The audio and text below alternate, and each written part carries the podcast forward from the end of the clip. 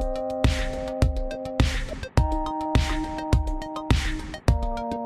Hello les amis, j'espère que vous allez bien. Ici Pauline Negno et bienvenue sur mon podcast. Aujourd'hui, j'ai le plaisir d'accueillir à mon micro Nicolas Series, président de Zeiss France. Pour ceux qui ne connaissent pas et qui ne connaissent pas Zeiss, qu'est-ce que c'est? C'est un fabricant allemand de verre pour les lunettes, pour l'optique, pour les microscopes électroniques et pour tout ce qui est équipement médicaux. Technique, vous allez me dire, oui, mais les enseignements de Nicolas, eux, sont applicables à, je suis sûr, grand nombre d'entre vous et à moi-même, bien sûr. Ce qui m'a interpellé dans le parcours de Nicolas, Nicolas, c'est à quel point il s'était spécialisé, un peu par hasard, à vrai dire, comme il va nous le dire, dans la transformation d'entreprises en difficulté. Parce que dès son plus jeune âge, il voit l'exemple de son papa, qui voit lui-même son business complètement s'effondrer et qui va bah, le reprendre. Est-ce que cette expérience l'aura prédestiné? Je ne sais pas, mais en tout cas, il commence sa carrière par des postes plutôt de responsable commercial, va gravir les échelons et finit par devenir directeur général chez la marque d'impression photo Kiss. Mais avec l'avènement du numérique, l'activité de Kiss s'effondre complètement. Il faut entièrement à repenser et c'est Nicolas à ce moment-là qui, aux commandes, doit agir et transformer l'entreprise. Comme il le dira, pas le choix. Il revit la même chose quelques années plus tard en arrivant chez Zeiss et en réalité, comme il nous le dira durant l'épisode, cette nécessité d'une restructuration, il la vivra quatre fois, quatre fois dans sa carrière, c'est énorme. Et pourtant, une fois de plus, c'est pas ce qu'il voulait faire. Nicolas nous le dit, au fond, lui, ce qu'il aime, c'est pas le redressement, mais au contraire, le développement. Dans cet épisode, on a donc parlé de comment faire face à ce type de difficultés quand on est confronté, quand on n'a pas le choix, quand il dit. On a parlé aussi de sa méthode, parce que oui, je peux vous dire qu'au bout de quatre fois, il maîtrise quand même un petit peu le sujet. Et puis aussi des erreurs à ne pas commettre dans une situation de redressement d'entreprise, mais aussi surtout de mental, de comment garder la tête froide, de comment garder pour soi ses émotions, les mettre en veille face à des situations souvent humaines extrêmement difficiles. Même si cet épisode évoque majoritairement le sujet du redressement d'entreprise, bien sûr, on vit tous des difficultés à un moment ou à un autre dans notre vie et je suis sûr que l'exemple de Nicolas, de sa résilience, ses anecdotes aussi pourront vous être appliquées à vous-même dans plein d'autres domaines que celui de l'entreprise. Mais je ne vous en dis pas plus et laisse place à ma conversation avec Nicolas Series. Bonjour Nicolas. Bonjour Pauline. Ravi de vous accueillir. Ravi d'être présent ici. Euh, Nicolas, j'ai fait mes recherches sur vous, en long, en large, en travers. Je vais certainement dire plein de bêtises, mais j'ai voulu commencer par quelque chose qui m'a semblé vraiment intéressant et peut-être au cœur de votre carrière, à savoir votre expérience familiale, où, si je me trompe pas, vous avez euh, très tôt été plongé dans le monde de l'entreprise avec votre papa notamment, si je me trompe pas, euh, et notamment vous avez vécu assez tôt des hauts, des bas dans le monde de l'entreprise. J'aurais aimé que vous puissiez m'en parler un peu, m'expliquer ce qui s'était passé et peut-être évidemment quels enseignements vous en aviez tirés ensuite dans votre future carrière. Alors effectivement, je suis euh, fils, petit-fils euh, et arrière-petit-fils d'entrepreneurs. Donc j'ai un père qui a repris une entreprise familiale qui était spécialisée dans la peinture en bâtiment, qui l'a développée euh, pendant de nombreuses années. Et donc moi j'ai toujours connu tout au long de ma vie, depuis que je suis né, le monde de l'entreprise pour baigner dans un monde entrepreneurial. Et puis effectivement, l'entreprise s'est développée et elle a connu à un moment donné, c'était dans les années 80, c'était en 1984 très exactement, euh, mon père a déposé son bilan. C'était euh, l'époque de la crise du bâtiment. On était au moment du tournant de de la rigueur quand euh, sous le gouvernement Mitterrand, enfin sous la mmh. présidence de Mitterrand, il y a eu ce retournement entre la période Mauroy, la période qui a suivi avec Fabius, et il y avait plus de boulot dans le bâtiment. Il y avait une, une entreprise qui avait plus de 200 salariés. Et euh, effectivement, il a déposé le bilan, il y avait plus de chantier. Et à l'époque, il y avait ce qu'on appelait l'autorisation administrative de licenciement, c'est-à-dire le chef d'entreprise ne pouvait pas se séparer de son personnel sans une paperasserie absolument infernale. Même quand il était en dépôt de bilan. Et bon, du ça s'est traduit par le dépôt de bilan. Alors effectivement, c'est quelque chose qui m'a profondément marqué parce que j'avais 16 ans à cette époque et euh, quand euh, vous êtes dans un environnement, bon, de, vous voyez un père, chef d'entreprise, euh, son développement, que vous grandissez dans cet environnement, vous savez toujours qu'il y a des hauts, des bas, des difficultés. Vous le voyez rentrer, parfois la mine plus renfermée que, que, que d'autres jours. Mais là, en revanche, c'était la fin des haricots. Et j'ai découvert, et ça a été quelque chose d'assez incroyable, ce que c'était que de se retrouver du jour au lendemain euh, ben, sans ressources, enfin, sans, sans euh, revenus, à devoir tout gérer, fermer, gérer les licenciements, la fin de l'entreprise, etc. Et mon père a repris une entreprise, a racheté une entreprise qui n'était plus spécialisée en peinture en bâtiment, mais en peinture industrielle, une toute petite entreprise. Et j'ai cette image qui me restera toute ma vie, à l'époque, mon père, ça marchait, ça marchait relativement bien. Il avait une CX, c'est la voiture un peu à la mode, qui était un peu à la mode des chefs d'entreprise. Et un jour, on retourne dans cette nouvelle entreprise qu'il avait rachetée et je le vois sur le chariot élévateur en train de charger des camions lui-même dans son chariot élévateur. Et là, je me suis dit bon ben voilà, enfin euh, quand on est entrepreneur, on a des hauts, on a des bas. J'ai un ancien patron qui me disait de toute façon pour qu'il y ait des hauts, faut qu'il y ait des bas et inversement. Et il faut apprendre aussi peut-être à redescendre euh, au bas de l'échelle. Ouais, je crois qu'il faut apprendre à redescendre. Alors j'ai la chance d'avoir une maman qui est euh, allemande et qui est née en Allemagne de l'Est. Hmm. Et elle a connu euh, l'après-guerre, particulièrement difficile en Allemagne de l'Est. Et elle est donc du coup d'une très grande simplicité.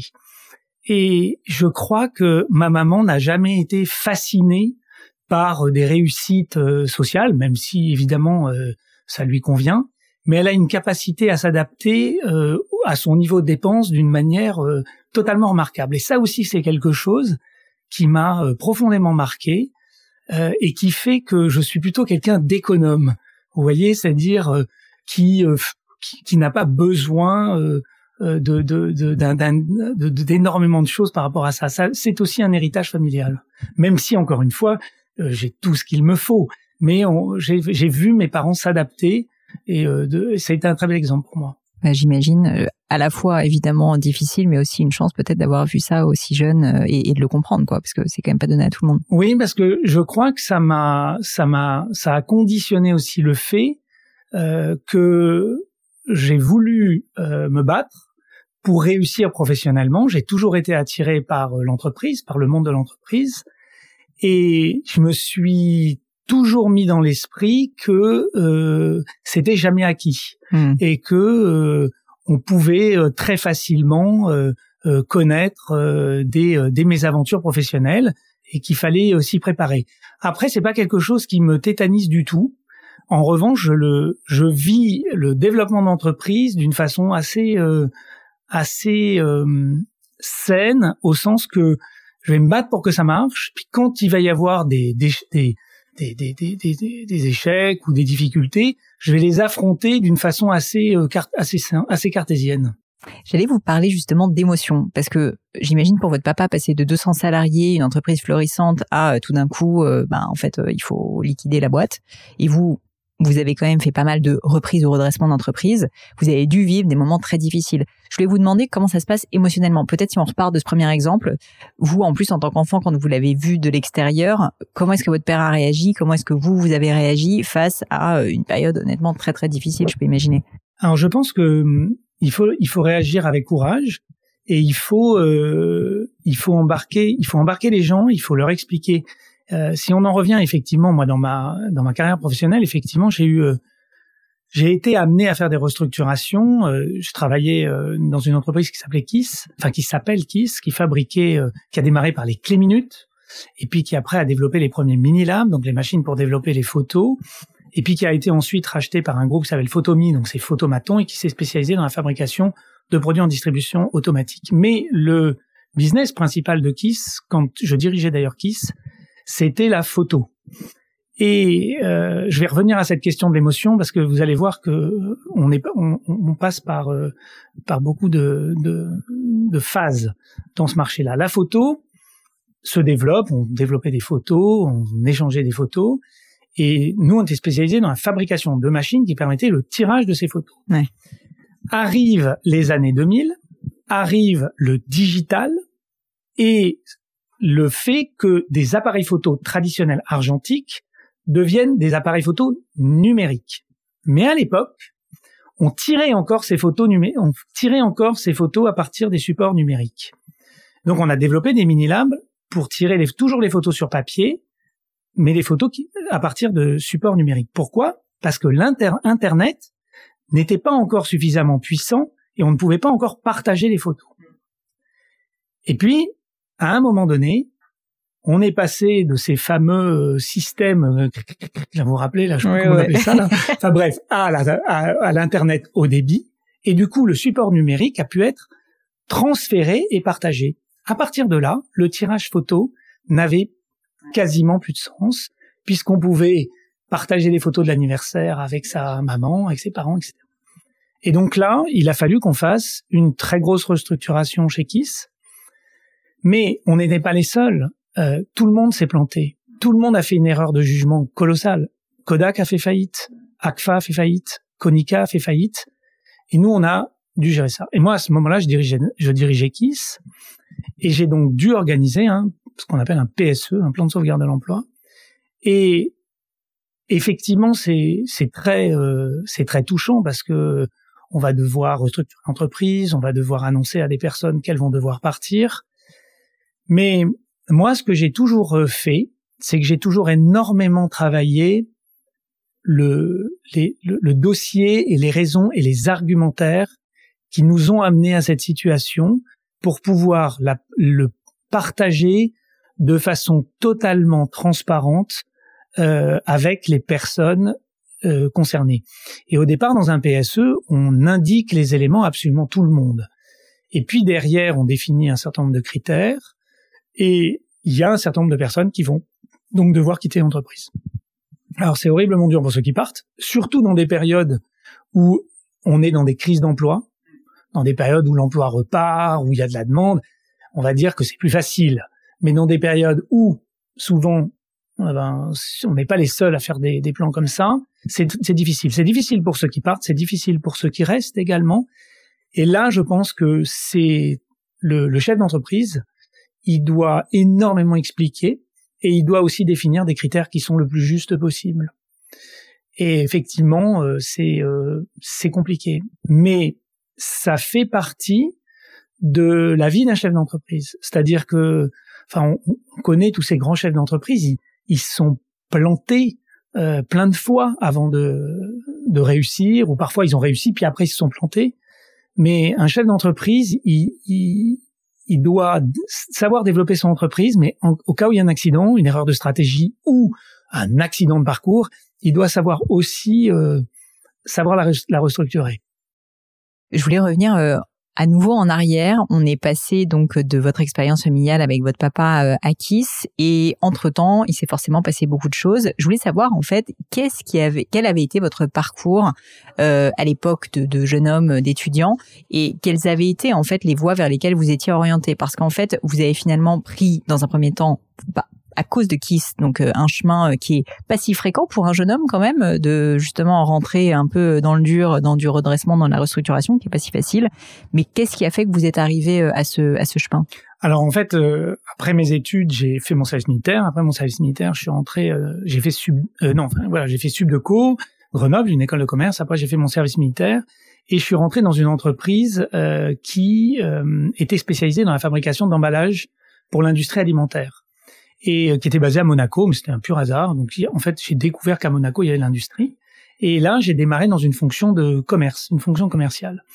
Et euh, j'ai assez bien réussi cette première étape, puisque lorsque je suis arrivé, l'entreprise avait d'ailleurs recruté un commercial parce qu'elle n'avait pas assez de business. Les, les, les chaînes de, de, fabrication des emballages ne tournaient pas suffisamment. Et euh, donc, ils m'ont embauché pour aller euh, gagner des parts de marché. Et en fait, ça a été ma première réelle expérience commerciale et j'ai euh, j'ai travaillé beaucoup et j'ai gagné énormément de parts de marché jusqu'au au Ils vous ont dit stop, stop, arrête, on n'arrive plus à suivre. Et ça en est arrivé là. C'est-à-dire que le rêve. Il y avait deux mois de commandes remplies, les machines tournaient 24 heures sur 24, 7 jours sur 7. Et en gros, je vendais, après plus du business, je vendais du délai. Mais c'était quand même des, des très grosses boîtes. C'était Baos, c'était Andros, c'était euh, Calixte, c'était euh, la Fetas Salakis. Euh, et puis c'est un truc que j'ai découvert, c'était de la coextrusion en filière plate. Donc en gros, c'était de l'empilement de différents polymères entre eux qui permettent d'avoir des propriétés barrières pour protéger hmm. les aliments. Donc par exemple de la compote, c'est emballé dans un complexe de polystyrène, de VOH et de polyéthylène. Écoutez, on apprend des choses tous les hein jours, Nicolas. et le polyéthylène sert à sceller l'emballage et le VOH au milieu sert à éviter que l'oxygène traverse la matière. Et votre compote, elle est conservée. C'est pour ça que vous voyez des compotes qui sont pas forcément en rayon frais. Hmm. Voilà. Bon. Alors, je suis quand même obligée de vous interrompre parce que faire passer une entreprise de un peu difficulté euh, de commerciale à tout d'un coup, c'est tellement l'explosion qu'on est obligé de vous dire stop. Et quel a été le facteur clé de succès selon vous?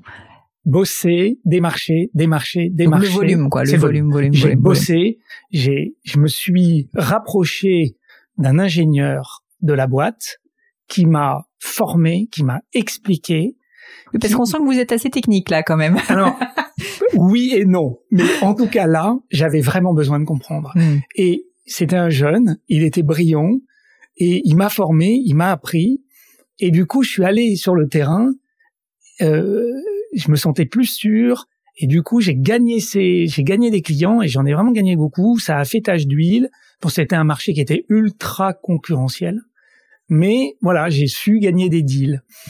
Et il y a une, un souvenir aussi et assez chouette, c'est qu'un jour on reçoit une demande parce que on faisait ces, vous savez, euh, on faisait ces emballages multicolores, par exemple de la danette vanille chocolat où vous avez euh, le pot qui est à la fois en marron et à la fois en jaune couleur vanille. C'est assez unique. Et un jour, on reçoit une demande de General Mills aux États-Unis à Minneapolis, filiale du, enfin filiale du groupe, enfin auquel appartenait Yoplait, qui nous envoie une demande pour une cotation. Et cette cotation, elle arrive au fax. Hein, C'était euh, les années 95-96. Je récupère ce fax et il y avait le DIRCO, il y a le directeur commercial et tout. Et je dis, je m'en occupe. Est-ce que je peux m'en occuper? C'était pas ma zone. Hein. Moi, j'étais, euh, j'avais la France. Euh, et il dit, est-ce que je peux m'en occuper? Il me dit, bah, ok, occupe-t'en. Et je me bats, je fais ma cotation, je fais mon offre. Je suis convoqué à Minneapolis, donc je pars à Minneapolis, premier vol, premier voyage sympa, de, de carrière internationale. Je flippe, mais à un point incroyable. et un voyage, un deuxième voyage, je gagne ce deal énorme où ça a été des containers et des containers par bateau qui sont partis aux États-Unis. L'usine était à Resson, on avait une usine de produits simples à Resson et on vient de se dire. Bref, donc un succès assez fou. Et au bout de deux ans, je me dis il faut que je passe à autre chose et je rentre chez Kiss. Euh, en tant que commercial initialement aussi. Alors en tant que commercial. Mais là, l'histoire est plus, elle, elle, est un peu complexe et il faut revenir dessus. C'est qu'en fait, moi j'ai connu le fils du, du patron de Kiss quand j'étais dans le bac à sable. Ma mère est allemande, sa femme était allemande, et on jouait dans le bac à sable. Et un jour, la maman euh, a appelé son fils en allemand. Ma mère a dit ah vous êtes allemande. Elles étaient toutes les deux à Grenoble. Euh, ma mère, euh, voilà, donc expatriée, on va dire. Elles sont devenues copines. Et moi, je suis devenu copain avec le fils du, du, du, fondateur de Kiss. Mais j'avais jamais réellement voulu rentrer travailler chez Kiss parce que je connaissais la réputation, une entreprise très difficile, euh, particulièrement hard, mais en revanche le modèle de réussite euh, de, de Kiss a toujours été quand j'étais tout petit un modèle incroyable de, de la réussite entrepreneuriale. C'était les années euh, euh les années 80, les années tapis, les années hmm. de où, où l'entreprise commençait à être connue du grand public. Et ce modèle m'impressionne, mais je souhaite pas y rentrer tout de suite après mes études. Je me dis, faut que j'aille faire mes armes après ailleurs. Et en fait, je les ai faites chez dans cette boîte d'emballage chez Cedap. Et Stéphane, le fils de, de mon futur patron, m'appelle et me dit euh, pourquoi tu rentres pas chez mon père junior T'es dingue, mais si, mais tu devrais y aller. Toi qui adores entreprise, ça fait des années que tu connais, pourquoi tu n'y vas pas? Donc je postule et j'ai fait un entretien d'embauche, etc. Bon, il me prend et comme c'est vraiment quelqu'un qui était extrêmement exigeant, très difficile, il était inimaginable pour lui que je puisse avoir un traitement de faveur quelconque. Donc on m'a fait mener euh, les, sept travaux d'Hercule. Quoi. Oui, limite, il était plus dur avec vous par peur que ça soit de, de, manque d'exemplarité, quoi. C'est une demande d'exemplarité. Il a une exigence très forte vis-à-vis de tout le monde, et il y, avait pas de, de, cas, hmm. cas particulier. Et donc, en gros, il m'a fait démarrer. Euh, il m'a dit, ben voilà, tu vas aller vendre des cabines photo d'identité à des magasins type euh, euh, Super U. Vous savez, en, euh, quand dans les villes de, de, province, il y a des oui, oui des cabines dans les des, supermarchés, des super U, des super où il y a des laveries, des cabines, etc. Donc il m'a fait faire ça et je devais en vendre deux en un mois. Et la réalité, j'en vends une. Il y a une réunion commerciale et on est en pleine réunion commerciale. Il arrive, il y a les vendeurs. Combien vous avez vendu Tac. Series 1. Et là, je vous jure que c'est la vérité. La l'assistante commerciale arrive, elle dit on vient de recevoir un coup de fil du Super U de je sais où, ils, ils, veulent que Nicolas revienne, ils ont réfléchi, ils confirment la cabine. Et là ils mettent deux. Le coup de bol magistral. Enfin. Et là, il, truc magique. Et là, il me dit, bon, ben, demain, tu pars en Angleterre et maintenant tu vas aller vendre des mini-labs aux pharmaciens à, Londres. Parce que à Londres, le, la photo était tenue par les pharmaciens qui étaient un peu, vous savez, en, en Angleterre, les pharmaciens, c'est alors la chaîne principale c'est Boots, mais sinon ce sont des pharmacies qui ressemblent un peu à des euh, à des monoprix où il y a la pharmacie au fond, drugstore, un drugstore, ils vendent mm. plein de choses et c'était eux qui faisaient la photo. Donc c'était tenu par des Indiens s'appelaient tous Monsieur Patel ou Monsieur Chat et euh, il me dit bon ben voilà tu vas démarrer ça. Je dis non mais demain euh, je peux pas. Bon, bref, je suis parti le surlendemain et là on me dit c'était le mois d'août, août, septembre, octobre. Tu me dis tu vas vendre une première machine le premier mois, deux machines le deuxième mois, trois machines le troisième mois. Bon, le mois d'août se passe, j'en vends pas une. Alors je me forme, j'apprends, j'apprenais mes argumentaires par cœur en anglais. En plus, j'étais pas super bon en anglais, donc j'apprenais tout le pitch en anglais. Je me faisais former par un gars, donc il fallait à la fois connaître la techno, euh, apprendre l'argumentaire, parler, parler en anglais, être capable de répondre aux objections, se balader dans Londres en bagnole. Il n'y avait pas Google Maps à l'époque, donc on avait un bouquin qui s'appelait le A to Z, donc euh, c'était le bouquin des rues. J'avais aucun fichier qui me disait les pharmacies c'est là, ah il fallait que je me fasse ça à la mano, dans ma bagnole, en roulant à l'envers. on n'y pense pas, mais quand même. on n'y pense pas, mais quand même, avec le plan, euh, etc. Et là, euh, eh ben je, je me bats. Et puis, premier mois, j'en vends pas. Au bout de la septième semaine, là, j'en vends une je me dis bon, j'en ai quand même une, euh, trois, cinq à vendre, ça va être la galère. Et en fait derrière, j'ai eu le déclic et ça a marché et je me suis mis et j'en ai vendu dix. Et en fait j'ai battu tous les records de vente de ces machines euh, en Angleterre, dans toutes les équipes de vente, etc. Donc j'avais vraiment réussi la mission. Je suis allé finalement jusqu'à Noël et à Noël il m'a fait il m'a fait rentrer. Et là, il m'a dit, euh, bon, bah maintenant, euh, il faut s'occuper de l'administration des ventes et ports. Je voudrais que tu restructures ce service, etc. Mais j'avais 26 euh, ans, 25 ans. C'est dingue en termes de responsabilité. voilà. Assez rapidement. Exactement. Et puis après, il me dit, ben voilà, tu vas t'occuper du marketing.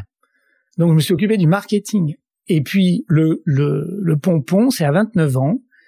Euh, donc j'avais. Vous, vous êtes passé, je me permets de vous interrompre, d'un poste à un autre parce que en gros, il voyait que vous étiez bon, vous arriviez, bam, il vous voilà, il, y avait un problème. quoi. Il y avait un problème. Il me disait allez, je te prends, puis je te mets un autre problème. Donc le marketing me fait connaître la R&D. C'était des c'était une entreprise qui concevait et qui fabriquait des machines pour développer les photos, des machines de distribution automatique. Donc il y avait 80 euh, ingénieurs, un service d'industrialisation. Euh, derrière, on fabriquait nos machines, on sous-traitait les machines, etc. Et en fait, le marketing me fait découvrir les équipes de la R&D. Et euh, parce que pour faire une bonne brochure et pour faire un bon argumentaire pour les équipes de vente, il fallait se nourrir de, de la technique de par les équipes de la R&D. Bon ben deux ans, deux ans après, il me demande de prendre la direction de la R&D. J'ai 29 ans, moi, j'avais fait une école de commerce, j'ai aucun background technique. Je me retrouve à diriger ces 80 personnes. Et en fait, lui, son objectif, c'était de dire, il faut que Nicolas, qui a une culture business, fasse tout, mmh. fasse transmettre cette culture business aux gens de la R&D pour que les produits qu'on développe répondent vraiment aux enjeux du marché, du business, etc. Donc en fait, eux apportaient toute la techno, j'avais rien à leur apporter. Je leur apportais, je n'avais rien à leur apporter sur le plan technique. En revanche, euh, je leur apportais la vision de ce dont on avait besoin et comment la machine pourrait, euh, enfin, les caractéristiques dont elle pourrait avoir. Assez visionnaire en fait de mettre finalement du marketing, du commercial à la tête de la R&D pour que la R&D soit pas, parce que ça arrive parfois justement que que la technique en fait s'emballe elle-même et qu'elle fasse de la technique pour faire de la technique, alors que là il y avait une, il y avait un besoin quoi. Exactement. Et donc du coup là ça se passe bien. Bon, je vous raconte pas hein, au début de la, au début de cette prise de poste vous avez quand même des ingénieurs qui voient débarquer euh, un jeune homme, de 29, ans qui n'y connaît rien. Enfin, ils savent que je connais plus ou moins le boss, etc. Euh, Comment vous avez réussi à, à creuser votre légitimité? Alors, j'ai euh, eu la chance qu'on me propose de faire venir un coach. Et donc, il y a un coach qui est qui m'a accompagné et euh, qui a dès le départ dit on va partir faire un séminaire avec les équipes clés, tous les chefs de projet, les directeurs de services informatiques, électroniques, mécaniques, etc., les patrons de services, et on va partir ensemble faire un séminaire. On est parti faire un, séminaire à Cassis, Et il a démarré le séminaire le matin en disant voilà, il s'est mis à côté de moi, il a dit les messieurs, dames, vous allez vous mettre en arc de cercle. Ceux qui ont confiance en Nicolas. pour diriger la R&D, vous vous mettez de ce côté de l'arc de cercle. Ceux qui n'ont pas confiance, vous vous mettez de l'autre côté. L'enfer. Mais il y a eu des gens qui ont eu le courage. Ah, il y en a. Oui, bien sûr. Et c'est bien. c'est bien. Mais c'était top. Qui ont eu le courage de se mettre du côté où vous n'avez pas confiance. Et en fait, ça a été la base. Et ensuite, il a fait un truc, ce coach, en plus, il est devenu un ami après. Euh, il nous a fait faire de l'escalade à Cassis. Et en fait, le principe, c'était que on n'avait pas de formation à l'escalade et on s'est et on s'est mis à faire d'escalade. La seule solution pour arriver en haut, fallait qu'on s'aide. Il fallait qu'on s'entraide. Et on l'a vécu euh, profondément. Enfin, il fallait euh, mettre les, les mains sous les fesses hmm. euh, du gars pour l'aider à soulever parce qu'il n'arrivait pas. On ça crée des liens. Et, et, du coup, derrière, on a on a vécu un truc tellement fort pendant ce week-end que quand on est revenu le lundi, une forme de connivence, de respect s'était créée et on a pu commencer à bosser avec nos forces, nos faiblesses, nos qualités, nos défauts euh, respectifs. Et euh, ça, ça a été plutôt sympa. Anecdote géniale. Anecdote sympa. Puis après, on est par... après on m'a nommé euh, directeur des grands comptes parce qu'en fait à la R&D on faisait des deals, on faisait des deals pour des clients, on faisait des machines puis on les vendait à des clients. Du sur -mesure, à un moment donné, je suis passé à la R&D à aller négocier, parler avec les clients. Et donc, on me dit de prendre la direction des grands comptes. Et là, je deviens directeur des grands comptes, donc je m'occupe notamment de Kodak. Euh, puis, euh, je deviens directeur commercial, parce que on fait des deals, des gros deals, ça marche, on me nomme directeur commercial. Donc là, euh, je chapeaute toutes les équipes commerciales de Kiss, donc mon international. Donc, je, passais ma vie à l'étranger. Donc, on, on a dit énormément en Chine, aux euh, États-Unis, euh, à Taïwan, euh, en Thaïlande, enfin bref, je suis dans le monde hmm. entier pour euh, promouvoir nos produits, vendre nos produits.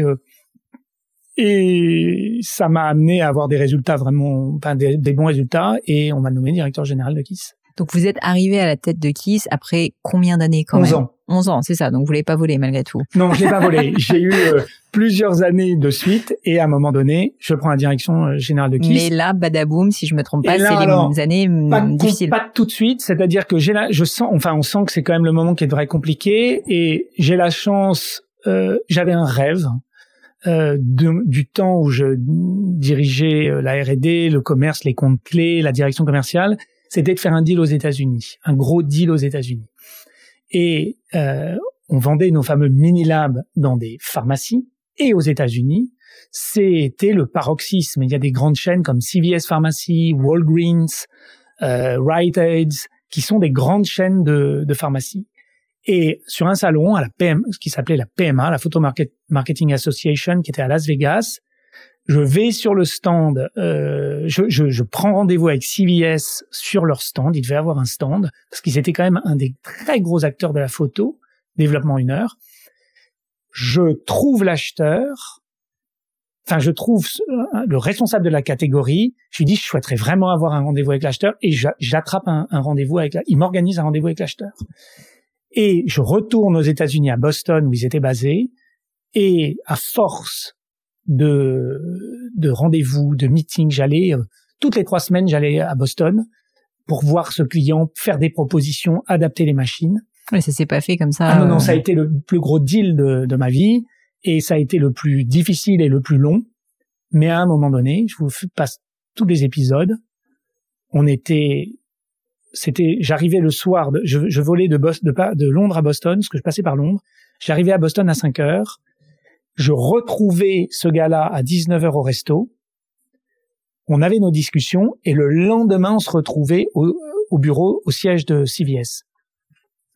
Et c'était toujours le même rituel. Poser des questions, on sympathisait. C'était des, enjeux colossaux pour eux. pour nous, c'était juste gigantesque, mais pour eux, c'était aussi très important. Ils avaient un fournisseur qui était le fournisseur historique, qui s'appelait Noritsu, qui était le fournisseur affilié à Kodak, qui était un très gros fournisseur.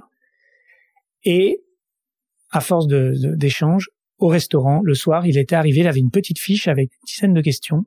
Il me posait différentes questions. On n'avait pas encore commandé à manger. Et à la dixième question, j'avais répondu, il me dit The deal is done. Et il me serre la main, il me dit The deal is done.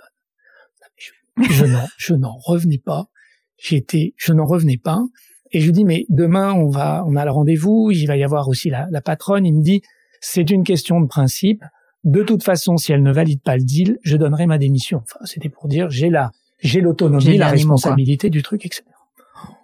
Non mais moi, non mais je rentre, je termine le repas, je rentre me coucher, mais enfin, il fallait que j'appelle mon patron, que je raconte ce truc. C'est énorme, hein, ça s'est traduit par 80 millions de dollars, ça a été euh, 2000 euh, ou 2000 ou 2500 mini-labs qui ont été développés, qui ont été fabriqués, livrés. C'était absolument gigantesque. Et donc euh, ça, ça a été concomitamment à mon poste de directeur général de, KISS. Mais effectivement, euh, en 2006, euh, un de nos très gros clients, c'était Kodak. Et Kodak prend la décision d'arrêter, mais en 48 heures, euh, de, de, nous acheter du matériel parce qu'ils prennent la décision d'arrêter la commercialisation de machines euh, pour le développement des photos. Et euh, donc euh, sans crier gare, quoi. Sans crier gare, c'est une décision qui a été prise en 48 heures à l'américaine. Euh, et nous, on reçoit un message, c'est terminé, euh, il y a plus de commandes, les commandes c'est terminé, etc.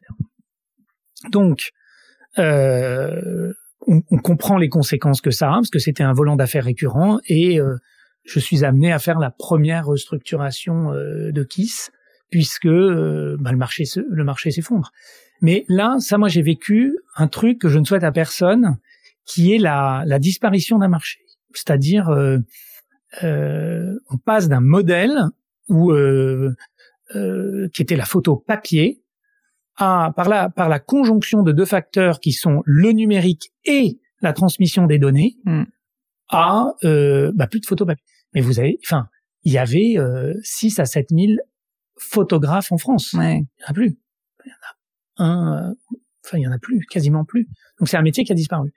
Et donc là, j'ai dû faire cette première restructuration et, et, euh, expliquer euh, les choses aux gens. Ce que je trouve assez dingue dans votre parcours, Nicolas, c'est qu'en fait, tout ce que vous m'avez raconté précédemment, c'était du développement, c'était de la vente, c'était du commerce. Et on sent que vous éclatiez, que vous étiez bon. Et là, c'est comme si vous passiez sur l'extrême inverse. On passe de comment générer un maximum de chiffre d'affaires à comment boucher les trous et euh, malheureusement aussi se séparer probablement de pas mal de monde parce que bah, les trous sont quand même là. Vous, au niveau de, du, mindset, de l'état d'esprit, ce que j'aimerais comprendre, c'est quand on, est en plus un jeune homme que ben, alors certes il y avait un patron, mais enfin vous étiez quand même assez responsabilisé d'après ce que je vois. Comment est-ce que vous avez, euh, comment est-ce que vous avez géré mentalement le, le, le, switch qui était quand même, j'imagine, énorme?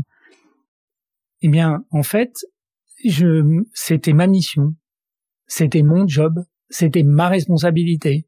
Et, et, on peut pas, on peut pas fuir devant ses responsabilités. C'est-à-dire que certes, moi, ce qui me plaît, et ça me plaît toujours, c'est le développement, comme vous l'avez dit. C'est ça qui m'amuse, c'est rencontrer des nouvelles personnes, c'est développer des business, c'est faire des affaires, avoir des clients avec qui derrière on développe des relations, parce que je suis aussi convaincu qu'une relation de business, c'est aussi le développement d'une relation personnelle entre différentes personnes. Euh, mais quand ça arrive, on peut pas dire ah ben euh, euh salut, euh, je, on va mettre quelqu'un d'autre. Ça marche pas comme ça. Et donc, en fait, je fais une analogie avec euh, ce qui m'est arrivé quand j'ai dû le faire quatre fois dans ma carrière bah, professionnelle. Oui. Pour quelqu'un qui est plutôt doué en développement, c'est c'est fou. C'est ça. Et je souhaite la seule chose que je souhaite, c'est pas avoir à le refaire. Si je dois le refaire, je le refais. C'était une question que je voulais poser. Si finalement, je, je, suis pas sûr qu'on puisse prendre du plaisir, mais en tout cas que vous avez une telle expertise maintenant dans le domaine. Je voudrais jamais qu'un chasseur de tête m'appelle pour me dire j'ai des restructurations. Venez, je dirais vous rêvez ou quoi? Je suis pas. Je le fais. Pas votre truc. Non, non, non, pas du tout. Moi, je le fais que si c'est la conséquence d'un truc que je gère ou que je dirige ou qui se passe. Mais je vais pas aller devenir restructure, restructure je sais pas comment on dit, restructurateur, restructurateur professionnel. C'est pas du tout. Je n'y prends, euh, je n'y prends absolument euh, aucun plaisir. Et en revanche, je considère que j'assume. Et l'analogie que je fais, c'est pour moi quelqu'un qui, qui est dans un SAMU. Euh, son job, c'est ben, quand il y a un accident grave, c'est de s'occuper des gens et il faut pas trop réfléchir. Il fait son job et il, il tente de sauver la personne et de la ramener à l'hôpital. Et donc moi, quand il y a une grosse galère, ben je, je fais, je suis là et je fais le, je fais le boulot et, je gère le. Alors j'aimerais rentrer un tout petit peu plus, si vous l'acceptez, dans le détail de justement qu'est-ce qu'il faut faire, parce qu'il y a peut-être des personnes qui nous écoutent qui malheureusement à un moment vont avoir besoin de gérer ça, peut-être moi-même, j'en sais rien. Et donc en fait, je voulais savoir, est-ce que vous pourriez me décrire l'une des quatre occurrences Euh, concrètement, qu'est-ce que vous avez fait, peut-être la plus réussie euh, Quelles sont les grandes étapes euh, Combien de temps ça prend Enfin, concrètement, à partir du moment où on sent, on commence à sentir fort qu'il y a un vrai souci, qu'est-ce qu'on fait? Alors, j'utiliserai pas le terme la plus réussie parce que il y a des gens qui ont vécu ça, ces restructurations, et qui considèrent qu'ils en ont été les les ils en ont subi les conséquences. Donc, euh, dans ces expériences-là, je peux en prendre une euh, chez, Zeiss. Je rentre chez Zeiss en 2010, euh, groupe allemand spécialisé en optique de précision, une très très grosse entreprise qui a plein de métiers, toujours autour de l'optique. On fabrique des optiques pour le semi-conducteur, pour la micro, on fait des microscopes, on fait des matériels de métrologie, euh, on fait du matériel médical pour les ophtalmologistes, euh, tous les grands CHU sont équipés de nos, de nos matériels, etc. Et on a une activité dans le domaine du verre de lunettes. Et cette activité, on l'a, elle était toute petite, et en 2005, j'étais pas encore en entreprise, Zeiss rachète un très gros concurrent qui s'appelle, qui s'appelait Sola, et devient un acteur un peu plus important euh, de ce business. Euh, Xavier Fontanet, dans un podcast précédent, on parle. Et euh, donc moi, j'arrive, je prends la direction de Zeiss en 2010. Pour tout vous dire, j'imaginais que c'était euh, un fleuron euh, de, de, de, l'industrie. Alors, c'était un fleuron de l'industrie allemande, mais j'imaginais qu'en France, c'était la même chose. Et en fait, pas vraiment. On a, euh, sur 100% de notre business, on a deux tiers du business qui sont dans les mains de deux grosses, deux gros clients. Le groupe Grand Vision, Général d'Optique et euh, Grande Opticale et Afflelou. Et deux tiers. Et le reste, c'est tout. Le, dernier tiers, c'est tous les, les, opticiens, euh, Atoll, Optique 2000, etc. Et on avait un deal historique avec le groupe Grand Vision. On leur avait on avait, on leur avait acheté une usine et on était leur fournisseur. Un deal de sept ans. Moi, je rentre en 2010 et en 2011, le groupe Grand Vision nous dit c'est la fin du deal, on refait un appel d'offres, et là, nous, on le perd parce qu'on a un concurrent beaucoup plus euh, compétitif que nous, et du coup, on perd euh, tout ça. Et ce concurrent en profite aussi pour faire des offres euh, au groupe Afflelou. Du coup, du jour au lendemain, enfin du jour au lendemain, oui, en quelques mois, on perd deux tiers du chiffre d'affaires. On faisait 90 millions d'euros, on se retrouve à 30 millions d'euros. Hein. Donc, euh, il faut restructurer. Oui, là c'est pas c'est pas un air, là c'est factuel quoi. C'est factuel. Et en fait, et c'est pour ça que je vous disais que ça, je sais faire. C'est pas une restructuration boursière, euh, c'est pas un truc pour euh, augmenter le cours de la bourse, etc. C'est c'est ma culture entrepreneuriale historique de ce que mon père a vécu. À un moment donné, il faut restructurer, il faut faut réorganiser. C'est c'est comme ça, c'est la vie des affaires. Et donc, ce qu'il faut faire, pour revenir à la question, c'est qu'il faut profondément préparer et expliquer le contexte. Euh, quel est notre marché? Qu'est-ce qui s'est passé sur ce marché? Qu'est-ce qui a été fait? Qu'est-ce qui n'a pas été fait? Pourquoi on en est arrivé là? Qu'est-ce qu'on aurait dû faire pour pas en arriver là? Mais est-ce qu'on aurait pu le faire? Etc. Donc il faut, faut vraiment se poser toutes ces questions. Parce qu'à un moment donné, il va falloir parler au personnel. Il va falloir parler aux gens. Il va falloir parler à la presse il va falloir parler à des parties prenantes, le sous-préfet, le préfet, les euh, actionnaires, les, les actionnaires. Ah vous avez raison au premier lieu. Alors, les actionnaires. Donc clairement, il faut expliquer à tous, il faut mm. expliquer en fait à une multitude de personnes les choses. Si vous ne préparez pas ça correctement, eh bien, vous vous, en fait, vous vous plantez. Ça part de là. Donc, il faut profondément travailler le dossier dans le détail, dans le détail, tout expliquer. Ensuite, il faut aller expliquer les choses et clairement et dire les choses. Ma profonde conviction, c'est qu'il faut euh, dire les choses, assumer. Moi, je me suis retrouvé dans au milieu de l'usine à expliquer à beaucoup, il y a beaucoup de femmes, des ouvrières, que nous devions restructurer, nous n'allions plus pouvoir continuer cette activité et qu'on allait, que ça allait se traduire par des départs, etc. Il faut le dire aux gens. Il faut pas essayer de cacher, quoi. Non. Faut pas fuir. Faut le dire. Faut l'assumer. Alors évidemment, les réactions vont être, vont être différentes. Il y a des gens pour qui c'est dramatique de, de perdre leur de perdre leur job. Mais il faut l'assumer. Et donc, et ensuite, il faut expliquer. Ensuite, il faut être super bien entouré. Euh, dans les différents cas, j'ai toujours eu euh, un super DRH avec qui on a travaillé en commun. Euh, on a, on s'est entouré aussi d'avocats, on s'est entouré de, de, spécialistes de ce de ce genre de, de sujet. Systématiquement, et si demain je le, le refaisais, je me réentourais de la, de, de la même manière parce que c'est c'est fondamental D'abord, il y a plein de règles à connaître, il y a plein de processus à suivre, d'informations à faire auprès des des euh, des, euh, des, des, instituts, des instituts, enfin des comment on appelle ça, des parties prenantes, les CSE, des, sûr. enfin il y a plus, mais non, mais avant c'était des du personnel, etc. Bon, maintenant le Conseil social et économique. Donc il faut expliquer toutes ces choses là, et euh, et puis après, euh, ben, il faut après il faut mettre en œuvre, il faut mettre en œuvre les choses. Après voilà, je vous le souhaite pas. Je ne le souhaite à personne. Je et je le souhaite à personne. Mais en tout cas, voilà, il faut Est-ce que vous pouvez me parler d'une des décisions ou d'une des actions les plus difficiles, l'un des challenges les plus difficiles que vous ayez eu à mener dans le cadre d'une de ces restructurations? En fait, globalement, euh, vous analysez cette situation, vous vous dites bon ben voilà, maintenant on est sur l'os, euh, on doit euh, vraiment restructurer le mieux possible, mais il faut aussi savoir garder de la ressource, sinon votre boîte elle meurt. Donc c'est cette capacité à identifier des personnes clés avec qui vous allez redémarrer et essayer de sanctuariser ce qui est compliqué à expliquer, sanctuariser certaines fonctions, notamment les fonctions vente, les fonctions marketing. Oui, il peut y avoir un sentiment d'injustice. Oui, ben, il y a un sentiment d'injustice, mais il faut l'expliquer dire que certes, euh, il y a 150 personnes qui s'en vont, il y en a 200 qui restent.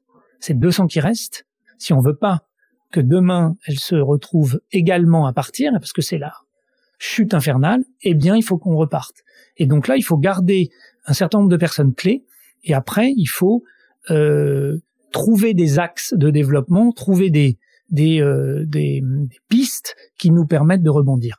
Et nous, euh, chez, chez Zeiss, ce qui nous a fait rebondir, c'est que on a compris en 2014 que dans notre marché du verre de lunettes, euh, qui est un marché qui est, finan qui est en partie financé par les mutuelles, que ces mutuelles étaient en train de s'organiser en réseau de soins donc des réseaux qui permettaient, qui, qui, qui, créent des réseaux d'opticiens et qui, pour le compte de leurs actionnaires, euh, qui sont les mutuelles, les, assureurs, les, instituts de prévoyance, euh, allaient, euh, allaient renforcer leurs relations avec les fabricants. Et donc là, on a devenu fournisseur référencé de plusieurs réseaux de soins, et grâce à ces référencements, on a pu aller gagner des nouvelles parts de marché et euh, c'est une success story puisque on est passé d'un chiffre d'affaires donc de 30 millions à euh, aujourd'hui plus de 120 millions sur cette division. C'est incroyable. Hein. En combien de temps? En 7 ans.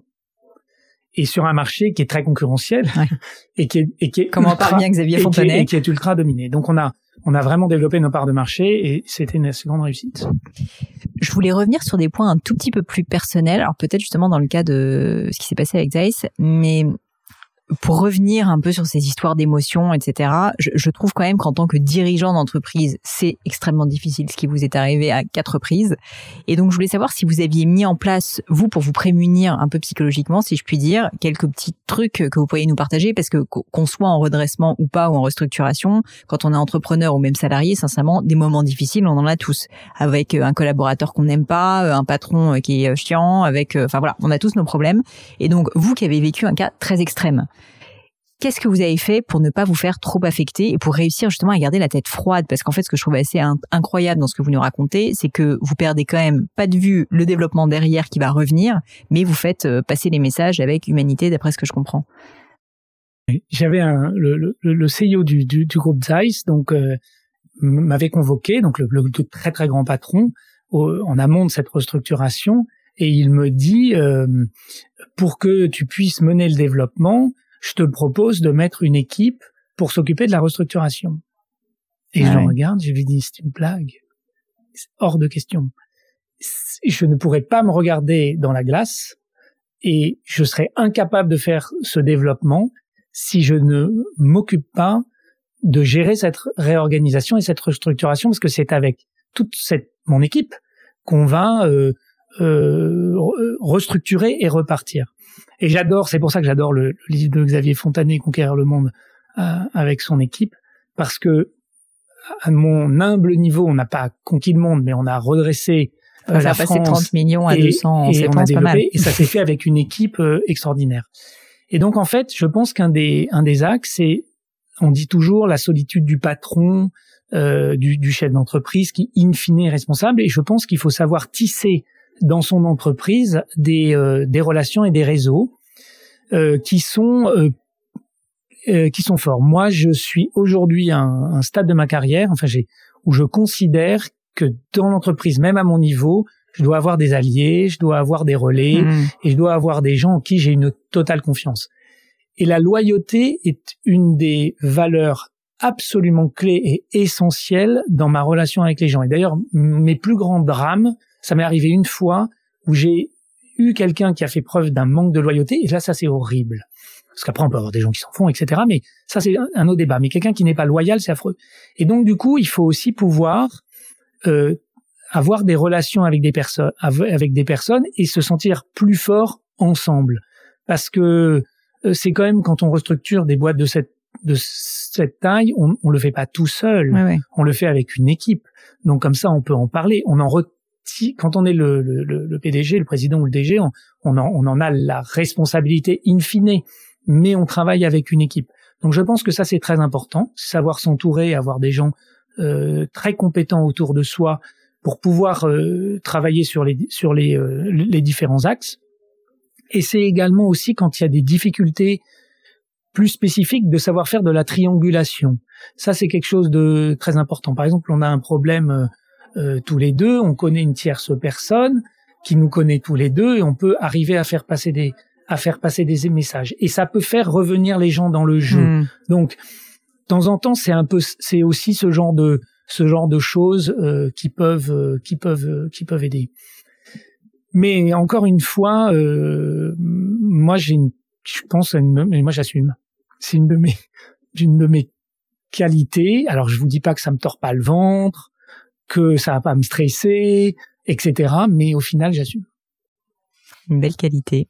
Pour continuer à titre plus personnel, je, je, vous avez beaucoup évoqué les déplacements que vous faisiez et je crois savoir que dans le cadre de Zeiss aussi, vous en faites énormément. Et du coup, je voulais savoir que entre les déplacements, les coups durs, les décisions qui font mal, enfin bref, euh, votre vie doit pas être de tourpeau tous les jours. Est-ce que vous avez réussi ou vous avez choisi de mettre ou pas d'ailleurs en place un espèce de cadre de vie qui vous permette de tenir le coup? Parce que justement, quand j'en avais parlé avec Xavier, euh, clairement l'un des points qui revenait, c'était la difficulté de tenir le coup dans le temps. Et vous, mine de rien, ça fait aussi un certain temps maintenant que vous exercez des fonctions très élevées dans des grandes entreprises, avec bah, toutes les responsabilités que ça comporte. Donc, je voulais savoir si vous aviez, euh, bah voilà, euh, je sais pas, certaines règles de vie, on va dire d'hygiène de vie, qui font que vous arrivez à être encore, euh, d'après ce que je vois, en bonne santé. Oui. Alors, j'ai beaucoup beaucoup voyagé dans ma période de Kiss, ouais. euh, où là c'était euh, c'était c'était énorme, c'était too much et c'était un peu dans ce que décrivait euh, Xavier Fontanet, c'est-à-dire euh, je, faisais trois tours du monde par an. Donc en partant, je me rappelle de Lyon, Francfort, Francfort, Shanghai, Shanghai, Tokyo, Tokyo, j'allais en Californie, de Californie, j'allais à Dallas où on avait un truc, j'allais à New York, je rentrais. Et je faisais trois fois dans l'année, avec en plus en Asie, de temps en temps, je me faisais la Corée, Taïwan, la Corée, Bangkok, Hong Kong, Singapour, donc des trucs de fou. Donc là, effectivement, vous savez plus où vous habitez, euh, vous, vous, alors on devient des experts, on connaît les meilleurs sièges dans les avions, on voyage en, en, bagage cabine parce que de toute façon, vu le nombre de correspondances, c'est inimaginable de le mettre en soute. Donc cette espèce de vie complètement délirante dans les avions, c'est un peu hard. Alors il faut faire du sport, faut avoir de, faut faire de la, faut essayer d'avoir de la, des activités. Donc je fais du sport. Chez, chez Zai, je voyage beaucoup moins parce qu'aujourd'hui j'ai une fonction France, donc j'ai des déplacements en France c'est sans commune mesure. Donc, donc c'était vraiment euh, dans cette ancienne vie euh, du temps de Kiss. Et une des raisons aussi qui a fait que j'ai voulu à un moment donné changer et pas embrayer sur un poste international comme j'avais, mais avoir un poste en France, c'était justement parce que Hmm. je n'en pouvais plus. Exactement euh, ce qu'a décrit euh, Xavier Fontanet. Je n'en pouvais plus. Ouais. C'était cuit. Ça, ça me donnait de la, de, ça me, me dire qu'il fallait que je reparte, reparte comme ça, ça me donnait C'est l'urticaire, quoi. de, de l'urticaire. Donc après, euh, oui, j'ai je j'ai la chance, j'ai énormément de chance. Je fais du ski régulièrement. Je suis grenoblois. J'ai la possibilité d'aller très régulièrement euh, euh, faire du ski à l'Alpe d'Huez en hiver. Je nage. Je fais du. J'ai une salle de sport où je vais faire euh, euh, de l'exercice. euh, je me balade dans Paris en, en, vé- en vélo. Là aujourd'hui, je suis venu en scooter parce qu'ils annonçaient de la pluie. Mais sinon, je me balade en vélo, donc je fais de l'exercice. Donc j'essaye effectivement d'avoir cette cet équilibre pour euh, pouvoir euh, rester en forme. Pour terminer, euh, Nicolas, j'aimerais assez euh, vous faire, j'aimerais assez vous faire passer par mon petit crible, qui sont donc aussi des questions personnelles. La première, on a un peu répondu, mais j'ai j'ai pas eu le dernier mot de cette histoire. Est-ce que vous avez vécu dans votre vie un grand échec? Et les enseignements que vous en avez tirés?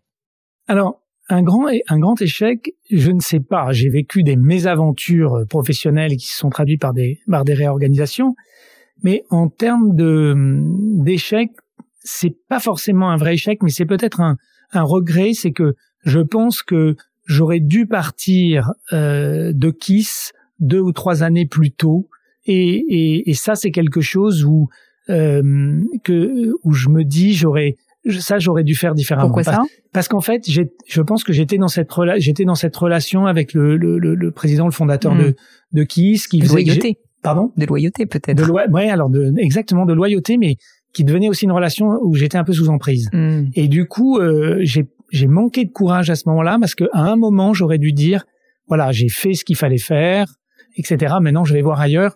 Et là, je, ça, c'est peut-être un, un des, un, un- c'est pas complètement un échec, mais en tout cas, c'est un, c'est un regret et c'est quelque chose où j'aurais pu sans doute partir deux ans plus tôt euh, et, faire autre chose. Alors, euh, vous, vous me grillez un peu ma deuxième question parce que j'allais vous demander s'il y avait quelque chose à refaire, qu'est-ce que vous referiez différemment, mais ça peut être sur un autre sujet, dans la vie personnelle aussi, pourquoi pas.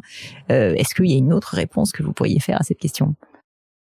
C'est un, non, parce que j'ai vraiment, je pense qu'un des un des points, c'est ça, c'est-à-dire que dans cette carrière, j'ai su partir de ma première expérience. J'ai fait 15 ans chez Kiss, voilà, j'aurais j'aurais sans doute dû en faire deux ans de moins euh, et embrayer et, et voilà. Et là, j'ai c'est vraiment ça qui qui fait que aujourd'hui, c'est en y réfléchissant, c'est c'est sans doute le- l'endroit où j'ai pas pris le, bon pas, chemin. pas pris le bon chemin. Après, bon, au final, ça va. Ah oui, c'est ça, j'allais dire, pas un regret terrible non plus. C'est pas dramatique. Euh, quel est le meilleur conseil qu'on vous ait donné, qui vous a marqué? Alors c'est un conseil qui, qui est un peu aujourd'hui controversé, euh, mais je me rappelle euh, un, un de mes anciens patrons euh, que je euh, que je venais voir euh, en lui disant voilà j'avais des, des je- je- j'expérimentais des soucis avec des collaborateurs. Et un jour il m'avait dit mais écoute Nicolas si cette personne passe son temps à te poser des problèmes pose-toi la question si c'est pas lui le problème. Alors et c'est vrai que ça m'avait marqué parce que je m'étais dit mais enfin c'est vrai on a on a quand même aujourd'hui quand on drive des gens on a on, on- a notre job c'est de les aider c'est de les c'est de les sponsoriser c'est de les euh, c'est de les coacher c'est de les orienter mais on peut pas être le récipiendaire permanent de de de de, de, problèmes de, de sujets il faut qu'ils nous apportent aussi des, des pistes des Oui, il y a quand même aussi juste des mauvais collaborateurs qui sont pas faits pour le job, quoi. Enfin, Exactement. Et cette phrase de cet ancien patron m'avait, euh, il s'appelait Jacques Cla- Claverie, et il était directeur général de Kiss quand j'étais, euh, je pense, euh, à la R&D, et il m'avait dit ça, et ça m'avait, euh, ça m'avait marqué. ça vous avait libéré. Euh, Est-ce qu'il y a une citation, une maxime, des mots de sagesse qui vous parlent particulièrement et que vous pourriez partager avec nous?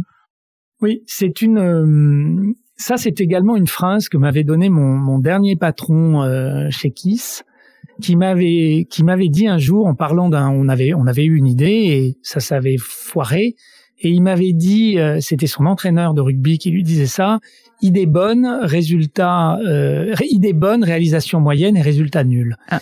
Et, et en fait, c'est quelque chose qui est vraiment intéressant à ce pour nous les les, les dirigeants d'entreprise quand on a une une idée qui arrive, eh bien, en fait, si on la décortique pas, on la travaille pas de façon forte, on ne l'analyse pas dans les moindres détails, et donc du coup, on ne la met pas en œuvre en se donnant tous les moyens, bah, la réalisation sera moyenne et le résultat sera nul, et en fait, on aura perdu énormément de temps. Mm.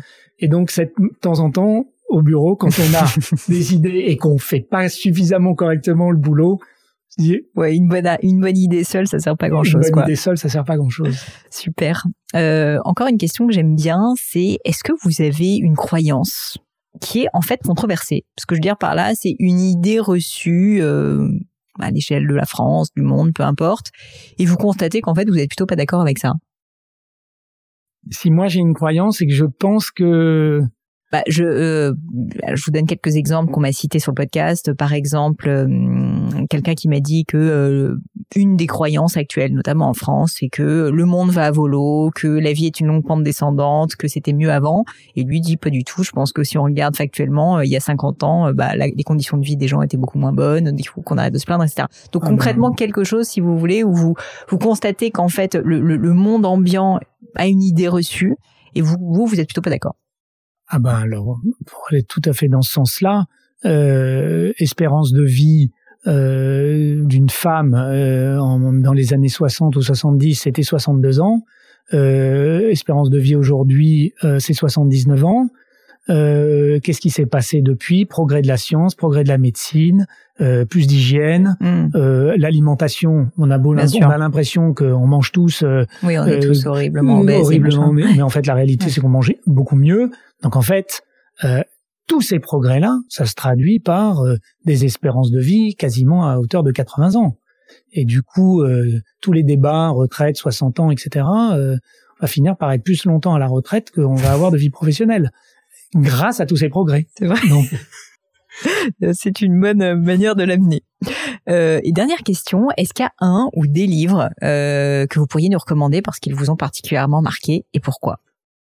Alors, il y a le livre de Xavier Fontanet, je vais faire de la pub à, mon bah, il sera content. il est parti et que, j'ai adoré, mais je pense que c'est un livre aussi d'initié. C'est-à-dire que quand on travaille dans je ce vous marché... Avoue, moi, je l'ai beaucoup aimé, son livre, euh, et, je, et, je, le recommande à beaucoup de personnes, mais c'est vrai que je pense que en tant que personne qui ne connaît rien au monde de l'optique, il y avait quelques termes, ouais. il y avait des termes techniques quand mais même. en tout cas, la, la, la, conquête, comment, la stratégie, les différentes acquisitions, j'ai absolument adoré. Euh, et je lui rends hommage pour le travail extraordinaire qu'il a fait euh, à la tête des Silors. Euh, un livre qui m'a qui m'a pas mal euh, plu, c'est euh, le, le, le, dernier livre de bah, de notre ancien premier ministre Édouard Philippe. Euh, avec son acolyte Gilles Boyer, mm. et qui, qui retrace ces années à les, les, années à Matignon, ah, lu, ouais. et qui est assez intéressant parce que je trouve que on en sort. On a connu la crise des gilets jaunes, on a connu le Covid, euh, ça a quand même été un mandat. On a eu connu en, amont les grèves de, la SNCF, ensuite les grèves de la retraite. Euh, et quand vous cumulez l'ensemble de ces difficultés, vous vous dites que, voilà, être catapulté. Euh, de, Lui, il a bien fait du redressement et de la restructuration. Hein, voilà, de maire du Havre à premier ministre, enfin député maire du Havre, premier ministre, se gérer ça. enfin, et, et, en, le lisant, je me disais, mais bon, ok, ok, c'est bon, nous, on ne fait que diriger euh, des entreprises. Hmm. C'est quel degré de complexité, quelle, quelle euh, euh, incroyable difficulté, malgré tout, sans doute, le plaisir aussi qu'on en qu'on en retire, qu'on en qu'on en retire de pouvoir avoir un, un une, une, action concrète sur les choses. Mais je trouve que c'est assez fascinant euh, de de voir comment ces personnes euh, gèrent euh, non pas une entreprise mais un pays hmm. euh, en pleine tempête quoi. Ouais. Un dernier livre, ça va être le dernier? C'est le livre qui m'a c'est le livre qui m'a plus voilà, qui m'a plus ces, derniers, ces derniers temps. Voilà. Nicolas, merci mille fois pour votre temps. C'était vraiment très intéressant. Alors, on n'a pas énormément parlé de Zeiss, mais évidemment, j'incite euh, nos auditeurs et euh, nos aussi les personnes qui nous regardent sur YouTube à aller euh, consulter le site, bien sûr. En plus, vous m'avez très gentiment offert un kit anti-buée, ce qui, à l'époque, à, l'heure d'un masque, est quand même bien utile. Ah oui, ça c'est vraiment un très très grand succès. ça c'est intéressant. Et si on veut vous retrouver, si on veut vous suivre dans le monde merveilleux du web, où est-ce que ça se passe? Sur LinkedIn LinkedIn, parfait. J'ai l'impression que vous êtes assez réactif, donc euh, ça sera ça sera dûment noté dans les notes de l'épisode. Je vous remercie mille fois, Nicolas. Merci Pauline pour ce moment. Bye bye les amis, c'est la fin de cet épisode, mais avant de vous quitter, quelques détails en plus. D'abord pour toutes les infos sur le podcast et cet épisode, ça se passe sur paulinegno.com, vous aurez tout promis, juré. Aussi, si vous souhaitez me contacter pour me poser des questions, me proposer de nouveaux invités, eh bien n'hésitez pas à le faire directement sur LinkedIn, Instagram ou YouTube, je vous attends. Enfin, encore mille merci de m'avoir écouté jusqu'ici, j'espère de tout cœur que ça vous a plu et je vous dis à très vite pour un nouvel épisode.